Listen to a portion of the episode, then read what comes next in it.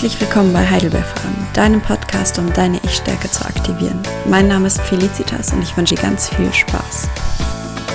Ich begrüße dich ganz herzlich zu meiner Folge über das Journaling. Ich habe mich dazu entschlossen, die Folge über das Journaling jetzt direkt schon an den Anfang zu stellen, weil ich finde, es ist eine unglaubliche Chance, seinen eigenen Fortschritt zu verfolgen. Und das Schöne ist, alles an einem Ort zu haben und es sich immer wieder durchlesen zu können. Journaling ist nicht nur ein einfaches Tagebuchschreiben, in dem man eins zu eins wiedergibt, was man am Tag erlebt hat, Nein, es setzt gezielte Intentionen. Seine Ziele niedergeschrieben zu sehen, hilft einem, den Fokus auch im Alltag darauf zu legen. Selbst in unserem Unterbewusstsein sind sie dann tiefer verankert, sodass wir selbst in unseren Träumen, während wir schlafen, noch an ihnen arbeiten. Man sagt nicht ohne Grund oft vor großen Entscheidungen, lass mich noch einmal darüber schlafen. Auch mit negativen Dingen umzugehen, zieht somit einen Lerneffekt mit sich. Also schämen wir uns nicht, wenn wir Scheiße gebaut haben, sondern können uns in unserem privaten Journal genau damit auseinandersetzen, was wir jetzt und in Zukunft brauchen. In meinem Journal befasse ich mich mit drei Kategorien von Fragen an mich selbst. Kategorie 1, die alltäglichen Dinge. Wofür bin ich heute dankbar? Was war besonders schön?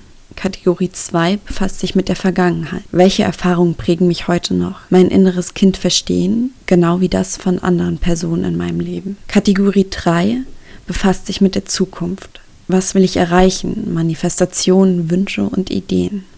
Zu Kategorie 1, die alltäglichen Dinge. Ich weiß sehr gut selbst, dass es nicht immer möglich ist, eine Aktivität wie Tagebuchschreiben in seinen Alltag zu integrieren. Es ist auch überhaupt nicht nötig, jeden Abend eine Seite darüber zu schreiben, was einem an dem Tag passiert ist. In meinem Journal habe ich die alltäglichen Fragen wild verteilt, nach keinem bestimmten Muster. Ich habe mit der Zeit einfach gemerkt, zu welchen Fragen ich öfter eine Antwort habe und zu welchen nicht. Mein Tipp ist es, dir jeden Tag eine Frage auszusuchen und diese zu beantworten. Hat deine Mama sich von einer schweren Krankheit erholt? So schreibe dies auf jeden Fall unter der Frage nach der Dankbarkeit auf. Besonders häufige Fragen sind bei mir, wofür war ich heute dankbar? Was hat mir heute an mir besonders gut gefallen? Worauf war ich heute stolz? Ein schöner Moment heute war, was ich mir für morgen wünsche. Bei diesen Fragen geht es vor allem darum, dass du deinen Fokus auf all die guten Dinge in deinem Leben setzt. Sobald du anfängst, all die tollen Dinge um dich herum zu sehen, werden dir auch immer mehr tolle Dinge passieren. Durch deine positiven Gedanken wird die ganze Energie um dich herum positiver und du ziehst viel mehr davon in dein Leben.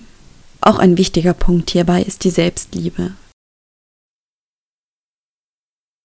In der Bibel bei Matthäus 22, 39 steht, du Mit anderen Worten, du kannst nur so viel selbst. Liebe geben, wie du auch für dich selbst hast. Von frisch verliebten Menschen hört man oft, mein Partner ist mir mehr wert als ich selbst, was nach dieser Rechnung nicht funktioniert. Stell dir vor, jeder Mensch da draußen kann dich nur so viel lieben, wie du dich selbst liebst. Also musst du anfangen, dir selbst der wichtigste Mensch zu werden.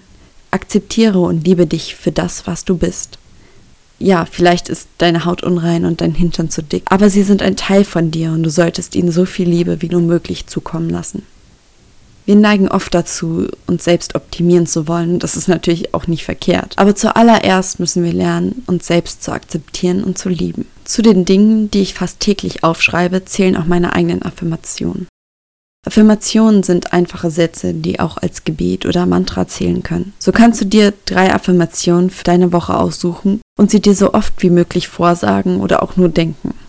Wichtig hierbei ist, dass sie klar und einfach formuliert sind. Es sollten keine Verneinungen darin vorkommen, da das Unterbewusstsein diese nicht aufnehmen kann. Also statt ich esse keine Schokolade mehr, schreibst du einfach, ich ernähre mich gesund. Man kann Affirmationen für praktisch jeden Aspekt in seinem Leben schreiben. Von ich nehme ab zu ich liebe mich selbst bis hin zu ich ziehe Geld magisch in mein Leben.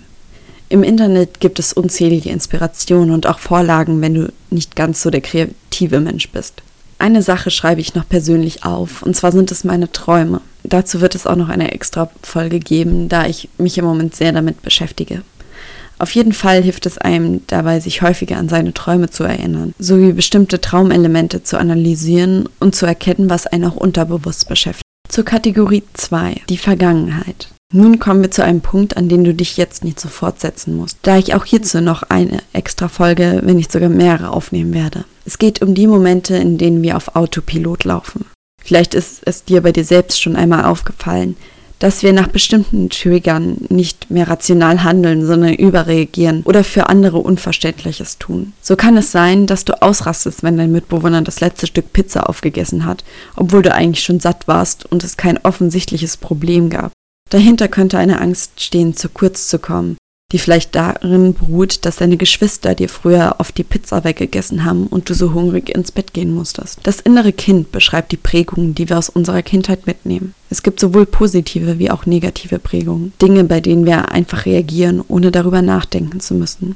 Diese Prägungen können sowohl in Beziehungen mit einem festen Partner wie auch zu unseren Freunden oder Familien zum Ausdruck kommen und dort oft Streit oder Probleme hervorrufen. Mit dem Erkennen und dem Aufarbeiten dieser inneren Wunden beschäftige ich mich in genauen Fragen an mich selbst, meist nur einmal in der Woche oder im Monat. Oft lese ich mir meine Antworten erneut durch oder ergänze sie. Für diese Fragen nehme ich mir dann gezielt eine halbe oder Stunde und beschäftige mich intensiv damit. In den kommenden Podcast-Folgen werden immer wieder solche Fragen oder Aufgaben aufkommen und wenn sie dich auch betreffen, lade ich dich herzlich dazu ein, sie auch in dein eigenes Journal zu schreiben. Kategorie 3 die Zukunft. Wenn ich mich mit meiner Zukunft und mit meinen Wünschen beschäftige, tue ich dies meistens in Form einer Meditation. Trotzdem hilft es mir sehr, einiges auch in mein Journal zu schreiben. Steht zum Beispiel am nächsten Tag und in der nächsten Woche ein wichtiges Vorstellungsgespräch an, schreibe ich mir diesen Tag oder nur dieses Gespräch so genau wie möglich auf. Dabei geht es wirklich darum, sich den perfekten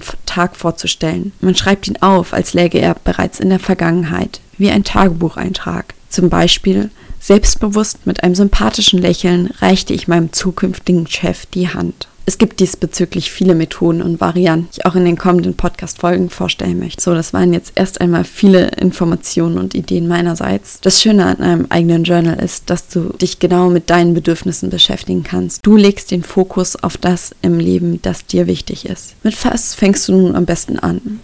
Als erstes stellst du dir die Frage, wann möchte ich immer in mein Journal schreiben? Die einfachste Antwort darauf lautet, dann, wenn du willst. Ich schreibe oft direkt nach meiner Morgenroutine, während ich meinen ersten Kaffee trinke, in mein Journal. Allerdings gibt es auch manchmal Situationen, wo du einfach etwas rauslassen musst. Oder gerade wenn, ein, wenn man so einen Trigger-Moment hinter sich hat und dann bewusst wird, dass man gerade reagiert hat, wie man nicht hätte reagieren wollen, dann brauchst du natürlich noch ein leeres Notizbuch. Ich empfehle da A5, da das die perfekte Größe ist, um relativ viel auf einer Seite zu haben und es ist trotzdem noch handlich und kann schnell in der Handtasche oder sonst wohin mit in den Urlaub genommen werden. Wenn du allerdings gerne auf deinem Handy oder Tablet ein digitales anlegen willst, steht dem natürlich nichts im Wege. Es gibt viele schöne Notizbuch- oder Tagebuch-Apps, such dir einfach eine heraus. Ich bastel für mein Leben gerne, also habe ich natürlich mein Journal auch von innen gestaltet. Meinen Namen eingeschrieben und verziert und jede Seite individuell gestaltet. Das kannst du so handhaben, wie es dir am besten gefällt. Deiner Fantasie sind da keine Grenzen gesetzt. Nun kannst du direkt anfangen, wenn du Lust dazu hast. Schreibe auf die ersten fünf Seiten verteilt folgende Punkte.